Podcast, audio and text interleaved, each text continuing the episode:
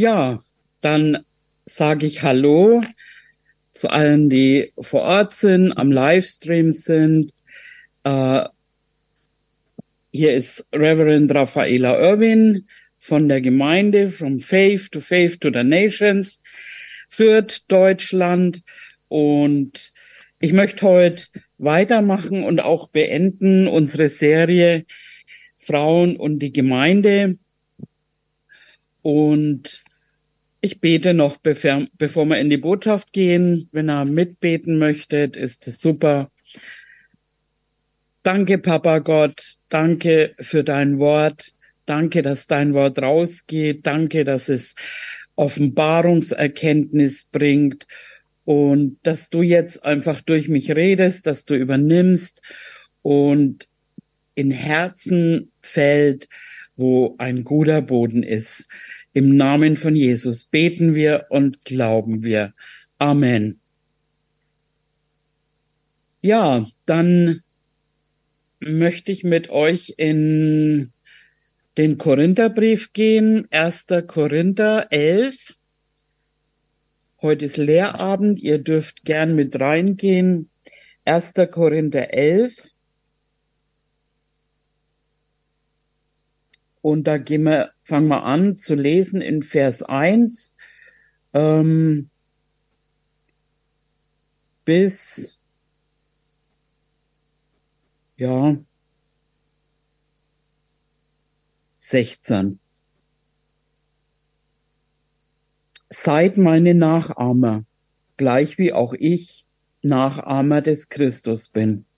Ich lobe euch, Brüder, dass ihr in allen an mich gedenkt und an den Überlieferungen festhaltet, so wie ich sie euch übergeben habe. Ich will aber, dass ihr wisst, dass Christus das Haupt jedes Mannes ist, der Mann aber das Haupt der Frau, Gott aber das Haupt des Christus. Jeder Mann, der betet oder weissagt und etwas auf seinen Haupt hat, schändet sein Haupt. Jede Frau aber, die mit unbedecktem Haupt betet oder weissagt, schändet ihr Haupt. Es ist ein und dasselbe, wie wenn sie geschoren wäre. Denn wenn sich eine Frau nicht bedecken will, so soll dir auch das Haar abgeschnitten werden. Wenn es aber für eine Frau schändlich ist, das Haar abzuschneiden oder abzuscheren zu lassen, so soll sie sich bedecken. Denn der Mann darf das Haupt nicht bedecken, weil er Gottes Bild und Ehre ist. Die Frau aber ist die Ehre des Mannes. Denn der Mann kommt nicht von der Frau, sondern die Frau vom Mann. Auch wurde der Mann nicht um der Frau erschaffen, sondern die Frau um des Mannes willen. Darum soll die Frau ein Zeichen der Macht auf dem Haupt haben, um der Engel willen. Doch im Herrn ist weder der Mann noch die Frau ohne den Mann. Denn gleich wie die Frau vom Mann kommt, so auch der Mann durch die Frau. Alles aber kommt von Gott. Urteilt bei euch selbst, ob es schicklich ist, dass eine Frau unbedeckt zu Gott betet. Oder lehrt es euch nicht schon die Natur, dass es für einen Mann eine Unehre ist, langes Haar zu tragen? Dagegen ist es für eine Frau eine Ehre, wenn sie langes Haar trägt, denn das lange Haar ist ihr anstelle eines Schleiers gegeben. Wenn aber jemand rechthaberisch sein will, wir haben eine solche Gewohnheit nicht, die Gemeinden Gottes auch nicht.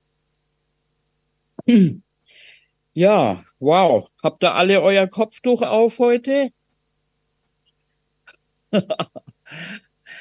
ähm, also hier ist es einfach wichtig, in diesem Text die kulturellen Hintergründe herauszufinden. Äh, Paulus bezieht sich hier auf Bräuche und Sitten im römischen Korinth. Ähm, er schreibt hier, wie man trotz der Freiheit des Evangeliums sich verhält, dass niemand Anstoß nimmt. auch wenn dabei die christliche Freiheit eingeschränkt wird. Und da gehen wir zur nächsten Bibelstelle im 1. Korinther, 1. Korinther 10 und da lesen wir Vers 32 und 33. 1. Korinther 10, 32 Gebt weder den Juden noch den Griechen noch den Gemeinden Gottes einen Anstoß. 33, so wie auch ich in allen Stücken allen zu gefallen lebe und nicht meinen Nutzen suche, sondern den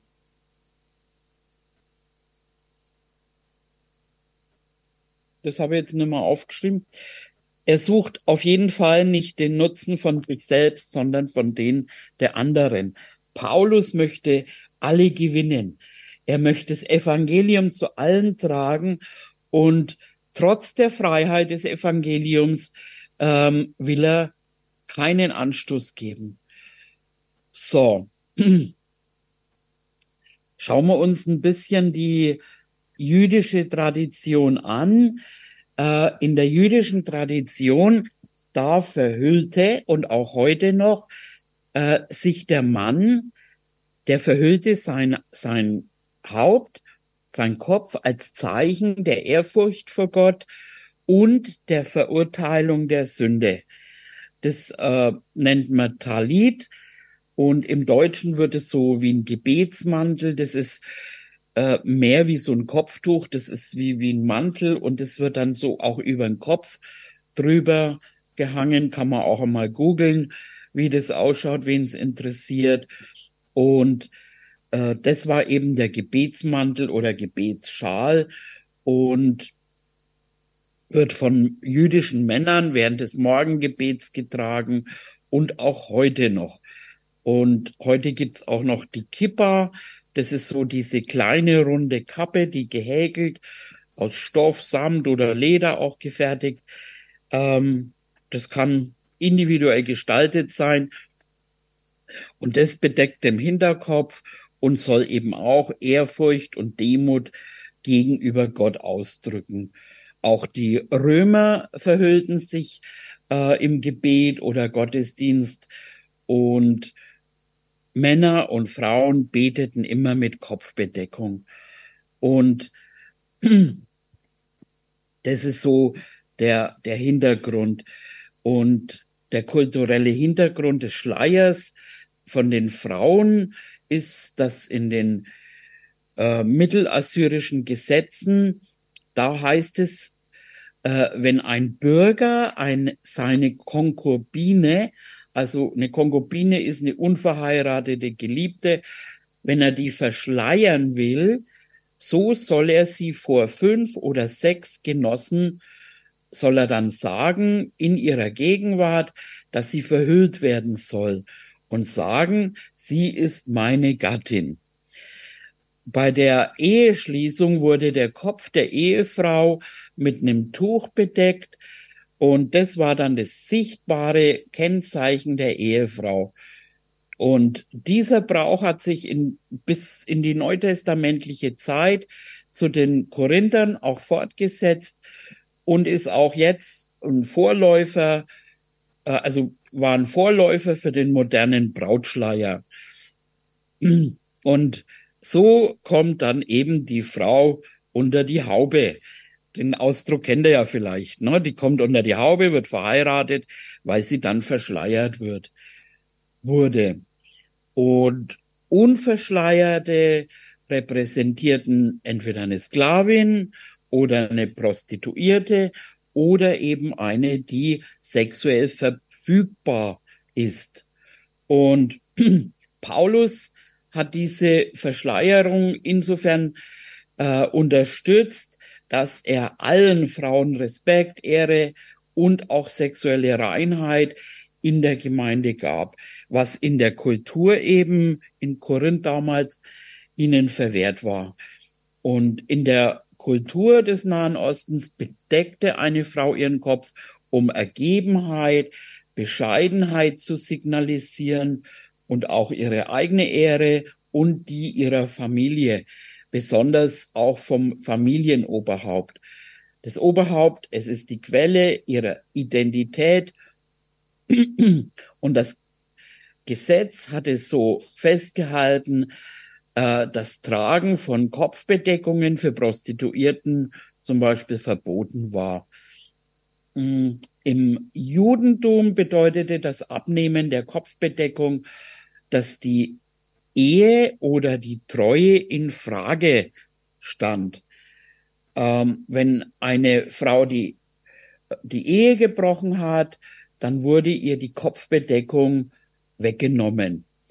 Ähm, hat eine Frau freiwillig verzichtet, war das ein Signal für andere Männer zur Verfügung zu stehen. Also war das Tragen eines Schleiers eine öffentliche Handlung, die durch das Gesetz und die Moral geregelt war. Ähm, und es wurde von Männern und Frauen erwartet, sich diesen Brauch zu unterwerfen. Also der Schleier repräsentierte Ehre und auch den Status der Frau, Schutz und darum haben sich auch die Frauen in Korinth geweigert, eben den Schleier abzunehmen, weil sie wollten ja jetzt nicht irgendwie äh, als Prostituierte oder verfügbar sich repräsentieren. Und die Anweisungen von, von Paulus, ähm, dass sich alle Frauen verschleiern sollen, das war jetzt kein Gesetz, aber das war zum Wohl der Frauen, also zum Schutz auch. Und dann lesen wir mal nochmal Vers 3. Ich will aber, dass ihr wisst, dass Christus das Haupt jedes Mannes ist, der Mann aber das Haupt der Frau, Gott aber das Haupt des Christus. Und da ist die Bedeutung von Haupt, was hier Paulus verwendet, das handelt sich hier um den Ursprung oder die Quelle des Lebens, die Identität und auch die Beziehungen. Ähm, wenn wir das heute so lesen, Haupt, äh, im Deutschen wird es gleich immer wieder so als Autorität, Unterordnung und alles eben ähm, interpretiert. Aber das ist jetzt hier nicht so gemeint, sondern eben äh, auch die Haupt als Einheit, Identität, Ursprung, äh, die Verbindung eben auch zueinander zu stehen und wie man dem Haupt zugeordnet ist. Also wichtig, wenn wir uns diese Texte anschauen, ähm, dann weiter, Vers 4, jeder Mann, der betet oder weissagt und etwas auf dem Haupt hat, schändet sein Haupt. Also wenn ein Mann betet und etwas, also so ein äh, Gebetsschal oder so, ein, äh, so eine Kappe aufhat, eben was der Tradition nach bedeutet, also Ehrfurcht und die Verurteilung der Sünde, er schändet sein Haupt. Also nicht sein eigenes Haupt, sondern sein Haupt ist ja Christus. Er schändet ihm. Und zwar aus dem Grund, weil also Christus als sein Haupt, er ist ja für die Sünde gestorben und äh, für den gläubigen Mann, dem hat er seine Gerechtigkeit wiedergegeben. Jetzt, wenn der so ein Gebetsschal äh, umhat und das repräsentiert den sündigen Menschen, dann verwirft sich, verwirft der Mann ja einfach das Evangelium, er verhält sich schändlich, weil er beim Beten auf den Kopf, also er, er zeigt einem eigentlich viel mehr geht es um seine Ehre als um die Ehre von Jesus Christus. Es würde auch Jesus Christus nicht verherrlichen, es würde ihn schänden, weil Christus ist das Haupt des Mannes. Wenn man das so hört, dann ist es eigentlich ganz logisch. Dann Vers 5. Jede Frau aber, die mit unbedecktem Haupt betet oder weissagt, schändet ihr Haupt. Es ist ein und dasselbe, wie wenn sie geschoren wäre. Denn wenn sich eine Frau nicht bedecken will, so soll ja auch das Haar abgeschnitten werden. Wenn es aber für eine Frau schändlich ist, sich das Haar abzuschneiden oder abscheren zu lassen, so soll sie sich bedecken. Also nochmal zu unserem Verständnis in dieser jüdisch-römischen Kultur eben, also ähm, da war es ja eben, wenn ähm, wenn die Frau äh, nicht bedeckt war, dass sie dann einfach eine äh, entweder eine Sklavin, eine Hure oder eben äh, verfügbar war. So. Ähm, und wenn sie dann einfach in dem Gottesdienst zusammenkamen, Paulus hat einfach ähm, die, also er unterstützt dieses Verständnis, indem er sagt, dass es äh, unbedeckter Kopf eine Schande für die Frau darstellt und äh, das ähnlich ist, wie wenn man ihr den Kopf rasiert, was ihr Ansehen zerstört und ihre Ehre genommen wird. Und da ist es auch wichtig, dass diese Begründung keine Theologie ist oder Geschlechterfrage ist und in der heutigen Zeit und im westlichen Welt kein Thema mehr ist, sondern Paulus nutzte das, um Frauen zu beschützen und auch keinen Anstoß zu geben. Ähm, ich glaube ja fast, wenn wir das heute praktizieren würden, dann würden wir heute einen Anstoß geben, ähm, dass, dass wir einfach Ungläubige damit, ähm, wie soll ich sagen, ja, einfach das Evangelium madig machen würden.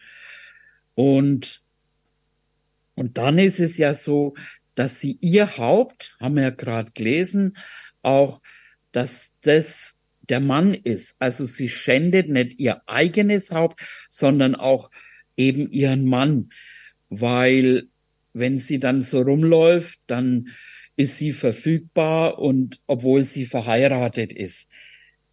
Und so würde sie jetzt eben, äh, ist es so gemeint, dass sie dann auch den Mann beschämen würde. Genau. Ähm, sieben. Denn der Mann darf das Haupt nicht bedecken, weil er Gottes Bild und Ehre ist. Die Frau aber ist die Ehre des Mannes.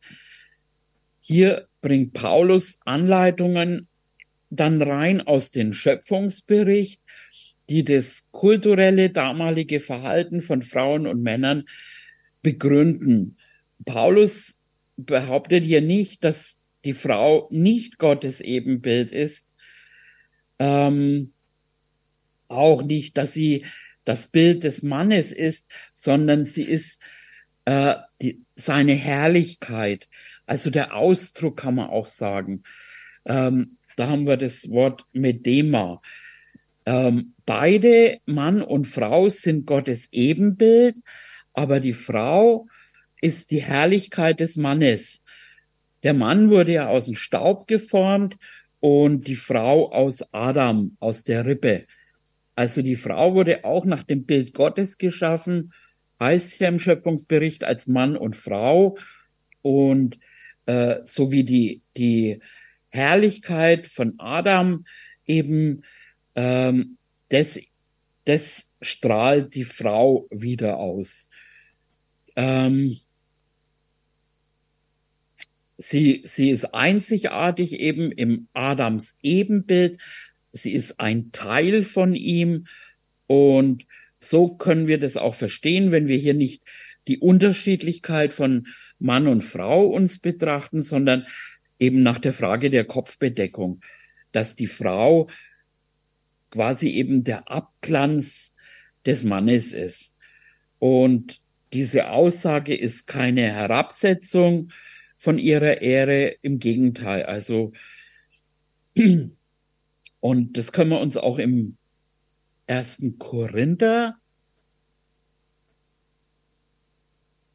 noch anschauen. 1. Korinther 15, Vers 48. Da heißt es, so wie der irdische beschaffen ist, so sind auch die irdischen. Wie der himmlische beschaffen ist, so sind auch die himmlischen.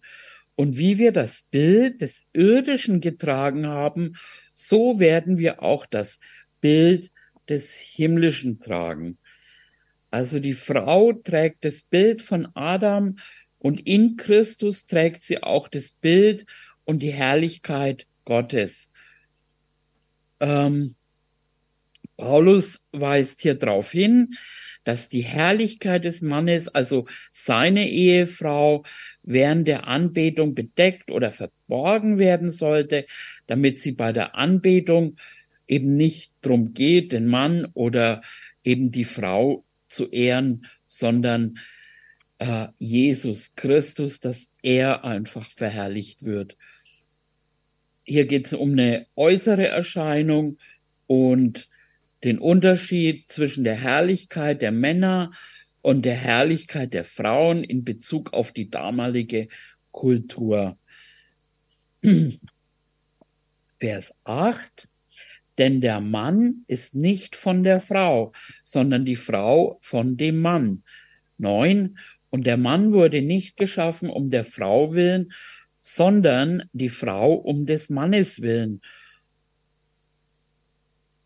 um des Mannes willen, genau.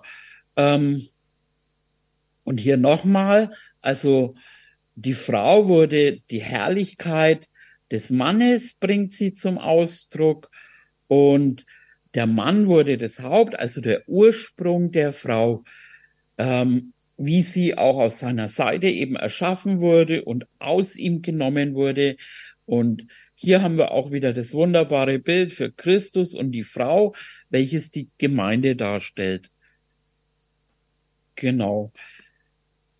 Ähm, und hier geht's eben auch wieder um das Haupt als Quelle und Ursprung. Paulus zitiert hier aus dem Schöpfungsbericht, um sein Argument für die Verschleierung zu stützen, was auch eine kulturelle Anwendung hier ist.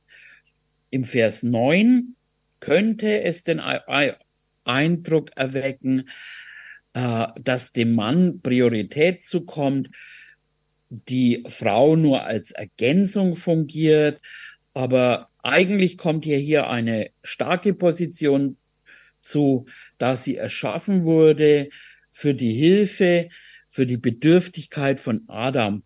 Und so kommt hier auch wieder einfach die Frau eine starke Position zu und auch die Eigenverantwortlichkeit Verantwortlichkeit, was jetzt hier im Vers 10 zum Ausdruck kommt. 10. Darum soll die Frau eine Macht auf dem Haupt haben, um der Engel willen. Viele Übersetzungen haben hier geschrieben ein Zeichen der Macht oder Autorität im griechischen Text hinzugefügt. Aber es steht hier, dort steht einfach nur Macht, Vollmacht oder Autorität. Dass das hinzugefügt wurde, ist nicht überraschend, weil äh, Paulus oft hier in dem Text so eine als Hierarchiebestätigung über den Mann, also der Mann über die Frau, als es so verstanden wird. Und somit hat es dann auch die Übersetzung beeinflusst.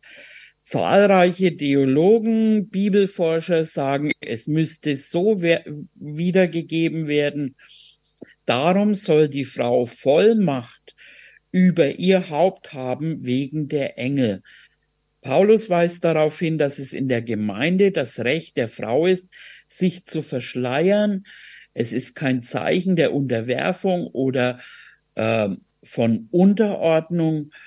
Ähm, es könnte bedeuten, dass die Frau in der Lage sein sollte, ihr eigenes Urteil in Sachen der Kleidung auszuüben, wie sie auch dazu bestimmt ist, in der Welt Engel zu richten durch das und durch das Tragen von traditioneller Kopfbedeckungen demonstriert die Ehefrau ihre Kontrolle über ihren Kopf, indem sie ihre Treue ihrem Ehemann und ihren persönlichen Stand akzeptiert.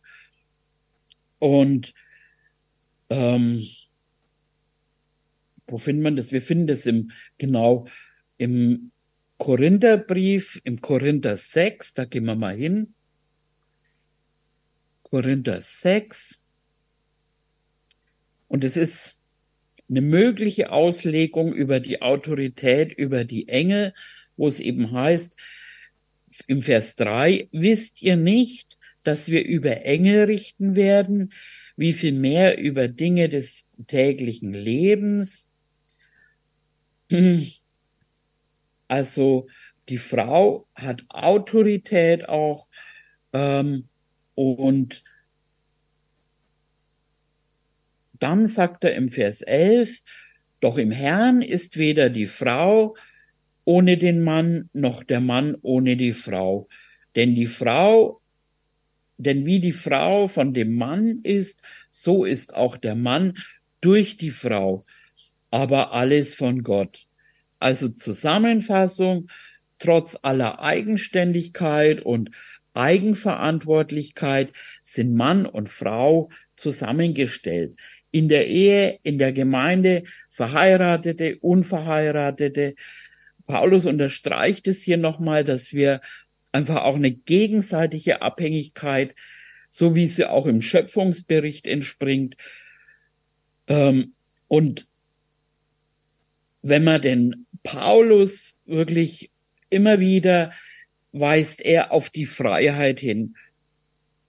Die Freiheit des Evangeliums, die Freiheit für Frauen, für Männer, für er, er ist eigentlich wirklich, also er, er,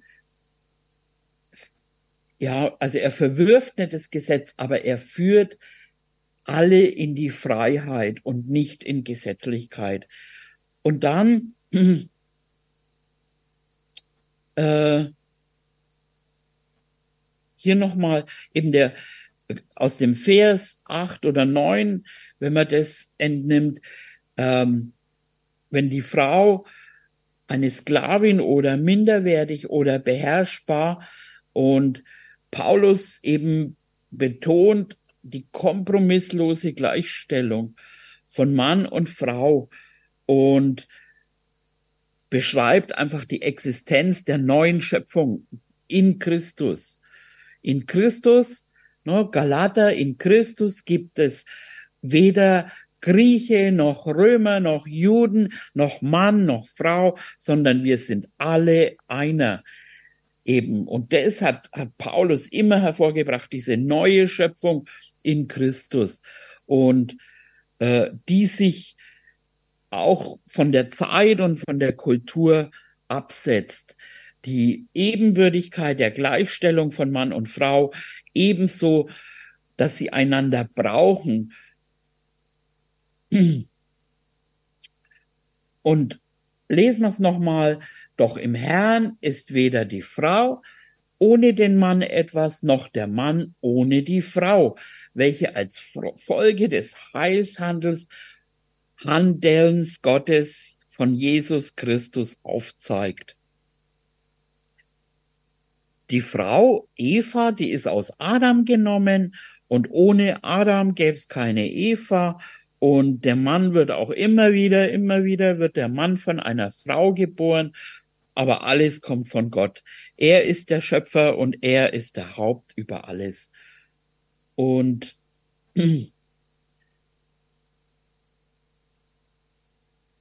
und dann 13 urteilt bei euch selbst,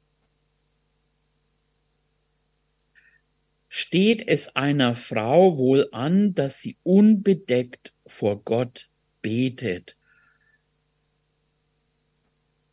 Und hier fordert Paulus eine geistliche Unterscheidungsvermögen heraus und argumentiert, dass alle, und ich betone hier nochmal, alle Frauen sich bedecken dürfen beim Beten, beim Prophezeien und eben auch die, die in der Kultur eben dort in Korinth sich hätten nicht verschleiern dürfen. Ähm, die Frage ist jetzt einfach, ob sich es schickt für eine Frau unverhüllt vor Gott zu beten. Ähm, das beinhaltet das ganze Leben, weil das soziale Umfeld, die Fülle von Traditionen fordert es so. Und so eben in den Fragen von Kleidern waren äh, bei den Korinthern eben die Gesetzgebungen, Erwartungen der Gesellschaft. Sie kannten das und hier geht's nicht um eine Regelung, wie man betet, sondern hier geht's auch wieder keinen Anstoß zu geben. Wir, wir sollen einfach eben, auch wenn wir frei sind, wir sollen anderen keinen Anstoß geben.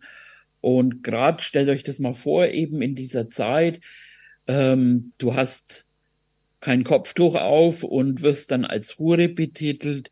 Das äh, war gar nicht gut einfach. Und es ist eben keine theologische Begründung. Es heißt jetzt auch nicht, dass wir alle ein Kopftuch aufsetzen müssen, sondern es war einfach eine kulturelle und gesellschaftliche, ja, ja, Gesetze, kann man sagen, Genau, Vers 14, lehrt euch nicht die Natur, dass es für einen Mann eine Unehre ist, wenn er langes Haar trägt. Und hier der Ausdruck Natur bezieht sich auf die Ordnung der Natur, zu der die Beschaffenheit von Männern und Frauen, des Aussehens von Männern und Frauen gehören. Also er sagt jetzt hier nicht, dass die Natur nur kurz wachsen lässt bei Männern. Und wenn er sich hier auf die Natur beruft, dann ist es die ungeteilte Zustimmung. Männer aus Korinth hatten keine langen Haare, die hatten kurze Haare. Und damals war das eben so, dass lange Haare haben signalisiert, dass äh, eben eine Leugnung der Maskulinität und provozierten auch den Verdacht, von Homosexualität. Also damals, wenn einer lange Haare hat, dann war der wie so ein Ausgestoßener. Äh, mit eben die Natur lehrt, ist gemeint eine feste Ordnung der Gesellschaft, wie man Dinge über lange Zeiträume tut und damit zur Kultur wurden. Die Natur ist auch nicht der Lehrer für Gläubige, es ist der Heilige Geist und auch nicht die gefallene Schöpfung. Also das kann man auch ganz schnell missverstehen.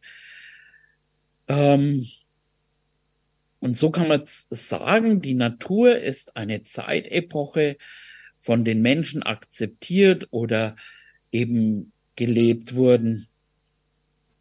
Genau. Und wir finden auch in der Bibel eben äh, Männer wie Simson, Absalom, äh, Nasil ähm, und da ist eben halt auch die Frage, ähm,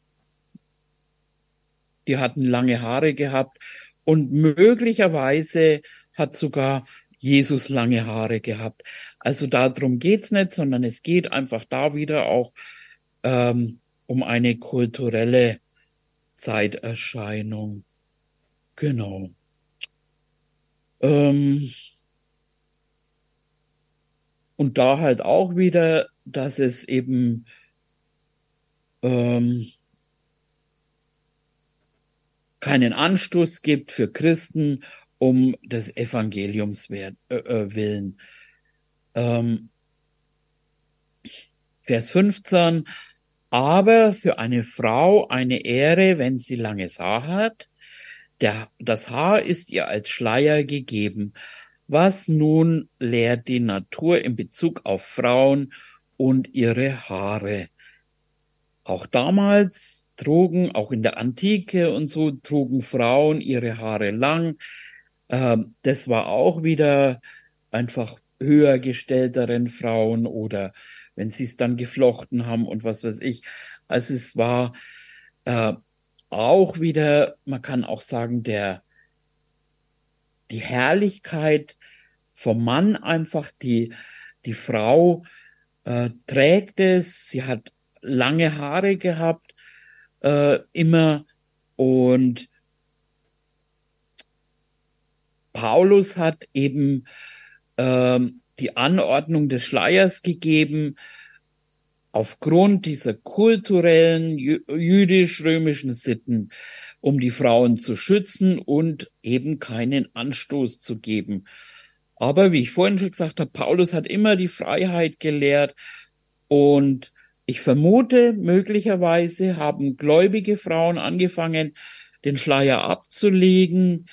Also, und Paulus hat hier alle menschengegebenen Gesetze eben genommen, um Frauen zu schützen, aber er sagt auch, hey, die Frau hat mit langen Haaren, das ist ein Ausdruck für die Herrlichkeit, die Herrlichkeit Gottes und des Mannes und dass ihr eben die Haare anstelle des also Schleiers gegeben worden sind. Und Paulus kommt hier zum Schluss mit der Aussage, äh, dass eben Verschleierung beider Geschlechter oder nur von der Frau äh, während des Gottesdienstes eintreten, aber er sagt, äh, einen solchen Brauch der Verschleierung haben wir nicht. Also das kommt nicht von Gott, sondern es, es kommt einfach und er, wir machen das aus Rücksicht und Wohlergehen der Frauen und der Männer eben, um sie vor Schande zu bewahren. Und dann Vers 16 zum Schluss, ist aber jemand unter euch, der darüber streiten will, so soll er wissen, also wir haben diese Sitte nicht und auch nicht die Gemeinden Gottes. Also kulturelle Sache, wir müssen das jetzt nicht mehr machen. Im Gegenteil, genau. Ja, und damit bin ich beim meinem Text zum Schluss angekommen. Und danke, Papa Gott, dass du uns einfach aufzeigst, eben was du denkst, wie du einfach das auslegst und oder wie man es auslegen kann. Und ja, ich verabschiede mich von euch.